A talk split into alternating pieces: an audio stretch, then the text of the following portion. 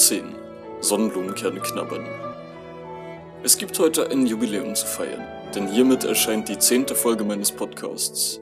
Ich habe viel Feedback erhalten und freue mich sehr über meine treue Hörergemeinde, der laut meinem Podcast-Verwaltungsprogramm sogar schon ein Ire und jemand in den USA angehören. Zu gern wüsste ich, wer eigentlich regelmäßig meinen Podcast hört. Ich würde mich daher freuen, wenn ihr mir im Internet eine Nachricht hinterlasst. Geht dazu einfach auf anchor.fm-tiefschnee und klickt auf Message. Nachdem ihr Namen und E-Mail eingegeben habt, könnt ihr mir ein paar Grüße per Sprachnachricht hinterlassen. Ich erwachte am Mittwochmorgen lange vor meiner Zeit, denn irgendwas machte vor meinem Fenster einen Höllenlärm. Verwaschene Stimmen, die aus Sirenen dröhnten. Ärgerlich sah ich hinaus, ein Polizeiauto fuhr langsam unter meinem Fenster entlang. Aus dem Fenster des Beifahrers lehnte sich ein Köpfchen hinaus, ein Megafon vor dem Mund, in das er hineinbrüllte, ab jetzt gelte eine umfassende Ausgangssperre. Nur der Gang zum Supermarkt oder der Apotheke sei noch erlaubt. In Moskau waren derartige Maßnahmen schon vor über einer Woche in Kraft getreten, nun zog man nach im ganzen Land. Oblast für Oblast verhängen umfassende Ausgangssperren. Der erste Verstoß, so hieß es, werde mit mehreren hundert Euro Strafe geahndet, der wiederholte Verstoß mit einem längeren Gefängnisaufenthalt. Eine Sanktion, die sicher abzuschrecken vermochte. Vor etwa zwei Wochen war ich bei einem Spaziergang durch einen gottverlassenen Vorort zufällig an einem russischen Staatsgefängnis vorbeigekommen. Hohe, verdreckte Mauern aus Backstein, ein mehrfach gesichertes Eingangstor mit Maschinenpistolen bewehrten Wachposten. Hinter Stacheldrahtrollen lugte das Gefängnisgebäude hervor, eine unverputzte Baracke mit winzigen dunklen Fensterchen, hinter denen die russischen Gangster unter sicher, sehr, sagen wir, einfachen Verhältnissen hausten. Ich erfuhr von diesen Strafen allerdings erst später. Heute war der erste Tag dieser eindämmenden Schutzmaßnahmen. Im Fernsehen rief Sergei Zifiljow, Gouverneur der Region, zu Verständnis und Mithilfe auf. Doch die Ausgangssperre vertrug sich schlecht mit meinen Plänen für den heutigen Tag, denn einer der ersten frühlingshaften Tage präsentierte sich mit strahlend blauem Himmel und neun Grad. Ich war mit Alexandra aus meinem Wortbildungskurs verabredet. Wir hatten zusammen Hausaufgaben gemacht und da zur Zeit ja die Uni ruhte und im Allgemeinen niemand Pläne hatte, wollten wir uns bei ein paar Gläschen russischen Bieres in die Sonne setzen. Alexandra zerstreute meine anfängliche Besorgnis, was die Ausgangssperre anging. Es ist der erste Tag, da ist das noch nicht so schlimm, also denke ich mal. Außerdem fahre ich nachher in die Heimat, ich will die Zeit hier nochmal nutzen. Sie war, wie es schien, nicht die einzige, die auf die neue Regulierung spuckte. Minje Plevat, sagt man in Russland, da spuck ich drauf, was unschwer zu erraten so viel heißt wie ist mir scheißegal. An der Uferpromenade des Tom, der übrigens noch immer mit Eis und Schnee bedeckt war, keuchten Jogger vorbei, Kinder mit ihren Großeltern, die der Enkelschar unter normalen Umständen sicher ein Eis gekauft hätten. Nur, dass er alles geschlossen hatte. Dieser Umstand betraf uns nach etwa zwei Stunden dann auf unangenehme Weise selber, als wir nach nicht wenigen Gläsern beschlossen, eine Toilette aufzusuchen. Das ging leider nicht. Restaurants, Cafés, sogar Hotels, jeder Ort, den man hätte aufsuchen können, war geschlossen.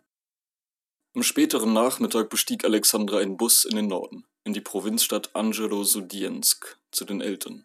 Sie hatte das sinkende Schiff verlassen und war weit nicht die einzige.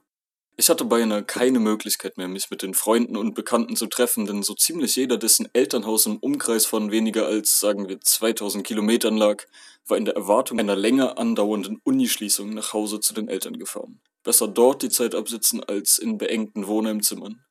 Viele etwas besser gestellte Familien aus Kemerowo, die in vielen Fällen nicht mehr arbeiten gingen, hatten sich auf ihre Datschen verkrümelt, fernab von Ausgangssperren und Polizeikontrollen gelegen, irgendwo im endlosen westsibirischen Wald wo es niemanden scherte, was man tat oder nicht tat. Zurück im Wohnheim schnauzte mich die Wächterin an. Atkudate, grunzte sie. Woher kommst du? Naja, ich war halt draußen. Vergiss es. Ab jetzt nur noch zum Supermarkt und zur Apotheke. Nichts anderes. Strikt verboten. Dann hieß es wieder Dawai Ruki, Hände her, und ich bekam die obligatorische Portion Desinfektionsgel in die Hände. Aufs Neue erstaunte mich dieser aggressive Ton, den die Wächter an den Tag legen. Sie setzten noch einen drauf, als ich eine Stunde später mit einem Becher Kaffee raus zur Raucherinsel wollte. Ich trug nur einen Pulli, die Abendsonne schien noch warm. Unten am Drehkreuz stellte ich fest, dass meine Studentenkarte im Mantel steckte und sich daher noch im Zimmer befand. Können Sie bitte kurz öffnen? Ich will nur eine rauchen kurz, bat ich die Wachfrau. Nö, vergiss es, kläffte sie. Hol die Karte. Damit sanken sie in meinem Ansehen weiter, doch natürlich wusste ich sehr wohl, wie völlig egal ihnen das war. Wie sagte man doch hier, da spuckten sie drauf. Auf der Raucherinsel standen ein halbes Dutzend Leute zusammen. Ich gesellte mich dazu, grüßte kurz, die meisten Leute kannte ich mittlerweile vom Sehen. Aber eben auch nur vom Sehen. Vor der Quarantänezeit hatte ich nie Kontakt zu meinen Flur- und Wohnheimgenossen gehabt, ihn auch nicht gesucht. Doch ich beschloss, das zu ändern, weil mir meine anderen Kontakte im Zuge der Ausgangssperren zunehmend wegzubrechen schienen. Man streckte mir eine Hand entgegen, dann noch eine, viele beteuerten mich noch nie gesehen zu haben. Als ich dann meinte, ich sei aus Deutschland, staunten sie nicht schlecht. Inestranitz, Inestranitz nannten sie mich, was so viel wie Ausländer, Ausländer bedeutet. Der Grund war, dass sie alle Ausländer waren, die meisten von ihnen Kasachen, aber auch Usbeken, Kirgisen, ein paar Tadschiken. Aber das zählt fast nicht als Ausländer. Wir brauchen kein Visum, wir sprechen besser Russisch als unsere Heimatsprachen. Ich merkte recht schnell, wie herzlich und aufgeschlossen diese Leute waren. Auf der Bank saßen die beiden Lisas, Flipflops an den Füßen, die linke Lisa bloß im Bademantel. Ein Kasache namens Sanja, schlurfte auf die Raucherinsel zu. Privet, grüßte in die Runde, und ich beobachtete vergnügt, wie ausgiebig man sich nun begrüßte. Fast wunderte ich mich, dass mir das zuvor nie aufgefallen war. Hände wurden geschüttelt oder lässig eingeschlagen. Die beiden Lisas umarmte er entspannt und vertraut, wuschelte der linken durch die langen, roten Haare. In gespieltem Ärger knuffte sie ihn ein paar Mal. Die rechte Lisa ein winziges Persönchen mit noch winzigeren Füßen, die in fast puppenschuhartigen Schlappen steckten, schmiss ihre Kippe in Richtung Mülleimer fischte eine zweite aus der Jackentasche und steckte sie an. Ibrahim, ihn kannte ich ebenfalls vom Sehen, kam auch dazu. Wieder klopfte man sich auf die Schultern, schüttelte Hände, die Lisas wurden umarmt. Ein sympathisches Völkchen, dachte ich bei mir. Es wurde viel geredet, allerdings nichts Wesentliches. Heiteres Geplänkel. Scheiße, scheiße, Arschloch, meinte Ibrahim zu mir, lachte schallend und holte sich ein Lob von mir für seine Fluchkünste ab. Auch die zweite Kippe von Lisa traf den Mülleimer nicht. Langsam und mühsam erhob sie sich vom Holzbänkchen, umarmte die versammelte Mannschaft und trat den Weg zurück ins Wohnheim an. Spielst du Durak? fragte Sanja, während er die zweite Kippe anzündete. Ibrahim stand daneben in regelmäßigen Abständen auf die Erde spuckend. Durak ist ein Kartenspiel, was ich tatsächlich kannte. Ein Freund von mir aus Greifswald, der ausgerechnet auch aus Kasachstan stammte, hatte es mir beigebracht. Sehr gut, na dann das Spielen heute Abend. Bisschen Durak, paar Bier. Gemeinsam gingen wir wieder ins Wohnheim. Ich schaue noch Film jetzt, aber ich sag dir dann Bescheid, wann wir anfangen, meinte er zu mir. Zum Abschied wurden wieder Hände geschüttelt. Dann ging ich ins Zimmer. Es war schon nach Mitternacht, als sie anfangen wollten zu spielen. Sanja, ein Kasache mit dunklem Hautton und kurzen schwarzen Haaren, klopfte, holte mich ab. Gemeinsam gingen wir in seine Stube im vierten Stock. Es war das erste Mal, dass ich diesen Flur betrat. In Zimmer 441 residierte Sanja zusammen mit seinem Nachbarn Algul, ein magerer Kerl asiatischen Typs mit käsiger Bildschirmbräune, der irgendwas an seinem Laptop spielte. Der dritte, so Sanja, sei für die Dauer der Quarantäne nach Kasachstan gefahren. Das Zimmer war noch rustikaler als meines. Zwei Doppelstockpritschen waren an die rechte Wand geschoben, die Schränke hatten keine Türen und quollen über vor Kleidung, Büchern und anderen Habseligkeiten. Unter einem komplett vollgekramten Schreibtisch platzten Mülltüten aus allen Nähten. Die linke Wand bestand aus braunem Sperrholz mit Filzstift, war sie über und über mit den Botschaften vergangener Bewohner bekritzelt, unter anderem die ziemlich misslungene Zeichnung einer Frau namens Dina, die ein vergangener Bewohner offenbar vergeblich geliebt hatte. Ich liebe dich, Dinotschka, stand darunter. Wir räumten Lehrbücher, leere Plastikflaschen und Essensreste vom Tisch, fegten die Krümel auf den Boden und nahmen Reihe um Platz. Ibrahim, der auch mit auf der Raucherinsel gestanden hatte, gesellte sich dazu, ein sportlicher Typ in Trainingskleidung, den ich schon einige Male gesehen hatte im Wohnheim. Denn er verdiente sich etwas Geld dazu, indem er Bewohnern des Wohnheims die Haare schnitt. Ein alltäglicher Anblick in den Toiletten des Wohnheims, denn es gab mehrere seiner Sorte, darunter ein Tadjike mit unbeschreiblicher Leibesfülle, der beinahe täglich in den Duschräumen seinen Dienst verrichtete. Ich fand es mal lustig zu sehen, man ging ins Bad und der ganze Raum war bevölkert.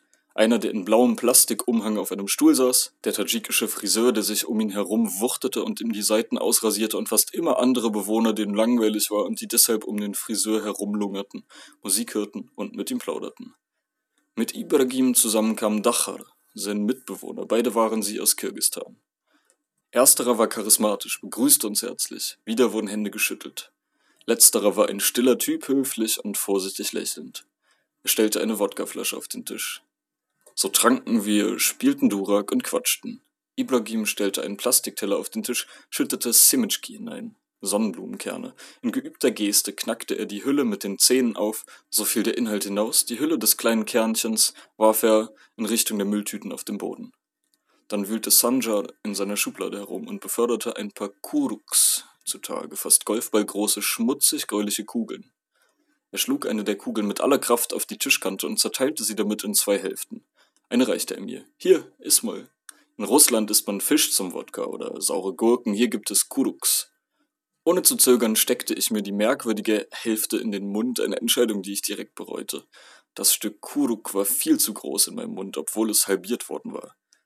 Es war vor allem salzig, dazu gesellte sich eine Note ranzigen Fettes. Du musst es lutschen, meinten die anderen lachend. Doch egal mit wie viel Speichel ich es umspülte, nichts löste sich auf. Mit einer entschuldigenden Geste spuckte ich das Kuruk in die Mülltüte. Was bitteschön ist das? fragte ich und erfuhr, dass man diese mysteriöse Wodka-Beilage herstellte, indem man gemolkene Kuhmilch in einen großen Eimer gab und für einige Tage stehen ließ.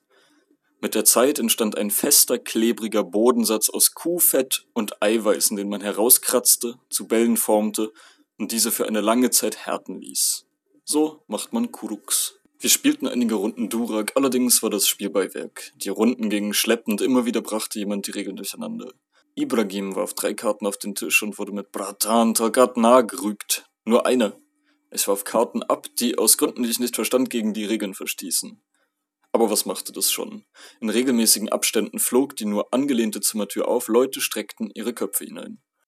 Ich beneidete die Bewohner um die entspannte Vertrautheit, die sie im Umgang miteinander an den Tag legten. Die kleine Lisa kam herein. Man schenkte ihr ein Glas Bier ein, schwatzend und lachend leistete sie uns für zehn Minuten Gesellschaft, verzog sich wieder und wurde direkt von Sascha abgelöst, die alle Anwesenden umarmte, sich auf gleiche Art schwatzend und lachend auf Sanjas Bett zu Ibrahim setzte und ein paar Sonnenblumenkerne kaute.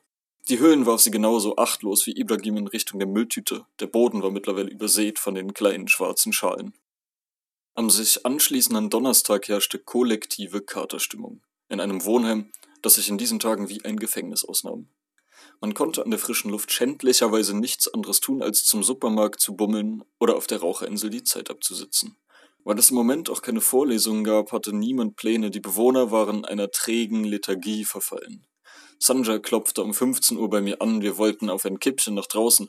Auf dem Weg wollte Sanja noch die Mongolen von meinem Flur einsammeln. Wir betraten ihr stickiges Zimmer, doch die beiden lagen in Schlafklamotten im Bett und wollten vom Aufstehen nichts wissen. Wohlgemerkt war es 15 Uhr.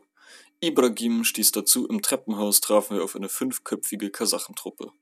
Hände wurden geschüttelt, man umarmte sich. Hallo, hallo, wie geht's? Schon Pläne für den Tag? Wo geht's hin? Auch rauchen? Floskeln wurden in rauen Mengen gewechselt. Zum Abschied wurden wieder Hände geschüttelt, man umarmte sich. Da wir auf der finalen Treppe noch zwei weiteren Kasachen über den Weg liefen, streckte sich der Weg von meinem Zimmer im ersten Stock zur Raucherinsel auf fast 15 Minuten. Ich sagte den beiden, dass mir auffiel, wie herzlich die Leute miteinander umgehen und die beiden freuten sich. Und ja, wenn Russen sich Hallo sagen, gehen sie aneinander vorbei und sagen Hallo. Wenn wir uns Hallo sagen, dauert das fünf Minuten. Normal, ne? Ich kam zu dem Schluss, dass sich der Einschluss mit diesen Leuten sicher passabel würde aushalten lassen. Freitagabend war der Plan der gleiche wie zwei Tage zuvor. Durak spielen, ein paar Bierchen, dazu Semitschki kauen. Wir wollten gemeinsam einkaufen, die Wachfrau fragte, wohin wir wollten. Auf dem Weg wurde gedrömelt wie toll, alle liefen auf absoluter Sparflamme. Man schlurfte dahin, wanderte in Zeitlupe durch den Supermarkt. Eine gefühlte Ewigkeit erörterte man die beste Bierauswahl vor der üppigen Auswahl. Dann ging's weiter in einen zweiten Supermarkt, da gäbe es tolle Rabatte heute auf Knabberkram. Das dauerte genauso lange. An der Kasse überlegten Ibrahim und Sancha ewig, welche Kippen sie kaufen wollten. Als wir schließlich zurückkamen, waren eineinhalb Stunden verstrichen. Einzig für ein paar Flaschen Bier und Chipstüten. Heute waren die beiden Mongolen mit dabei. Sie wohnten auf meinem Flur schräg gegenüber. Einen kannte ich lose aus dem Russischsprachkurs, mit dem anderen hatte ich noch kein Wort gewechselt. Die beiden waren, gelinde gesagt, ziemlich unförmige Gestalten, so breit wie lang, ein dumpfer Ausdruck in den kugelrunden Mondgesichtern. Duma und Jay hießen die beiden.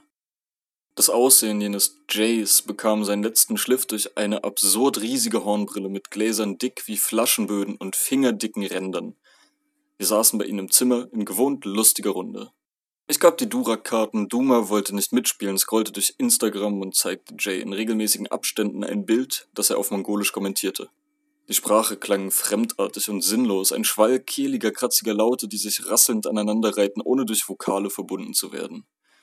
Ibrahim hatte sich ordentlich ein angetrunken und riss Witze über den Mongolen gezwungenermaßen, da die beiden kein Russisch verstanden, in gebrochenem Englisch. Es war ein zum Brüllen komisches, klischeehaftes und schweres Russenenglisch. Jay, with these glasses, you look like really clever boy. Er prustete. Dima, what you think? If you see you in mirror. You just so big. Er lachte schallend und Dima quittierte das mit einer Reihe obszöner Gesten. Ibrahim zauberte daraufhin zwei Kuruk-Bälle aus seiner Tasche hervor und bot sie Jay und Dima an. Es dauerte seine Zeit, sie zu überreden, zuzugreifen. Genau wie ich bereuten auch sie es sofort und verzogen angewidert die Gesichter. Suck it, rief Ibrahim. You have to suck it. Sanja war unterdessen damit beschäftigt, Zitronenscheiben zu schneiden, um den bitteren Nachgeschmack des Wodkas abzumildern. Er bat die Mongolen um ein Schneidebrett, doch die waren mit den riesigen Kuruks in ihren Mündern und einem extrem angeregten Speichelfluss beschäftigt. Als man ihn trotz wiederholten Bittens nicht erhörte, wurde er ungehalten. Bro, bro, give some wood now. Ich kriegte mich kaum ein vor Lachen, dieses Englisch war einfach der absolute Wahnsinn. Duma hatte sich mittlerweile sein T-Shirt ausgezogen, oberkörperfrei lümmelte er auf dem Stuhl und stopfte sich Chips in den Mund. Ich konnte nicht widerstehen, ein Selfie von mir und ihm zu machen, was er allerdings sehr viel weniger lustig fand als ich. Dacha goss eifrig die Schnapsgläser nach, die Stimmung wurde zusehends laut und hemmungslos. Sanjar zeigte mir lachend ein Musikvideo, dessen Humor schon sehr grenzwertig war. Das Lied hieß Bomsch, frei übersetzt Penner oder Gammler, und handelte von einem Obdachlosen, der es liebt, in schmutzigen Restmülltonnen seinen Rausch auszuschlafen. Er lebt in der Kanalisation. Der Kanaldeckel sei seine Eingangstür, erklärt er lachend, ehe er die Leiter hinabsteigt und sich mit Reinigungsmitteln betrinkt. Ich lebe wunderschön hier, singt er lachend, während oben auf der Straße ein Mann verächtlich durch den Kanaldeckel auf ihn hinunterschaut und ihn bespuckt. Als er schließlich einschläft, krabbeln ihm Kakerlaken in den Mund. Das Lied, so meinte Sanja, thematisiere die äußerst geringe Toleranz in der russischen Gesellschaft Obdachlosen gegenüber. Я копаюсь на помойках, как червяк С детства жизнь моя наперекосяк Канализационный люк моя дверь Но я счастлив по-своему, поверь Двадцать лет назад сгорел родной мой дом Документы, деньги, все сгорело в нем И теперь я побираюсь двадцать лет Кому нужен старый никудышний дед? Я бычок подниму, горький дым затяну Покурю и полезу домой Es war zweifellos ein Exzess, doch was spielte das Moment für eine Rolle? Die Quarantänebestimmungen galten bis Ende April, eine endlose Zahl langer freier Tage lag vor uns. Dacher füllte erneut die Gläser. Sanas, riefen wir, auf uns, und wir kauten Sonnenblumenkerne und spielten Durak, bis der Morgen graute, untermalt vom elektrisierenden Takt kasachischer Poppels. шықтым үйден формамды үтіктеп чоқ қалай брат ептеп ет жеп бүгінге цель қалаға шығу арасында үш төрт қыз сындыру көздері банка прямой осанка че там брат делать вперед как танка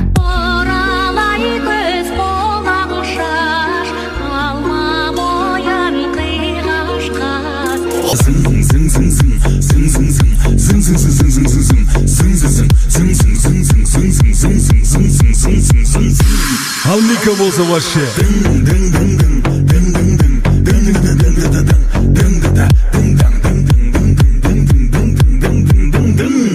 көздері оның дәу дәу дәу дәу дәу дәу дәу дәу дәу дәу дәу дәу дәу дәу дәу дәу дәу дәу дәу дәу дәу дәу дәу дәу шықтым үйден формамды Am үтіктеп nächsten Abend berief der Flursprecher die Jungs der dritten Etage zu einer Konferenz ein. Was dann kam, erinnerte mich stark an meine Internatszeit. Auch die Probleme waren die gleichen. Probleme, die schnell auftreten, wenn man Jungs auf zu engem Raume zusammenpfercht. Der Flursprecher war ein breitschultriger Kasache mit perfekt gestutztem Bart, der sich für einen größeren Redner hielt, als er in Wirklichkeit war. Mit mittelmäßigen, reichlich vulgären Männerwitzchen garnierte er seine Ansprache. Wir haben hier Regeln im Wohnheim, wie ihr wisst. Möchte dem irgendjemand widersprechen? Dann bitte jetzt. Nein? Gut. Sauberkeit, begann er, ist wie immer unser größtes Problem. Wenn ihr draußen durch den Matsch lauft, dann tretet ihr die Schuhe ab.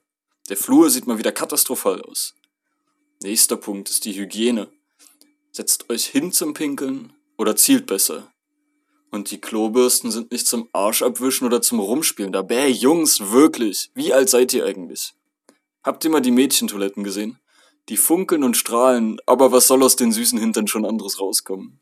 Er lachte schallend, dann hielt er inne, durchbohrte die Anwesenden mit forschenden Blicken und setzte seine Rede fort.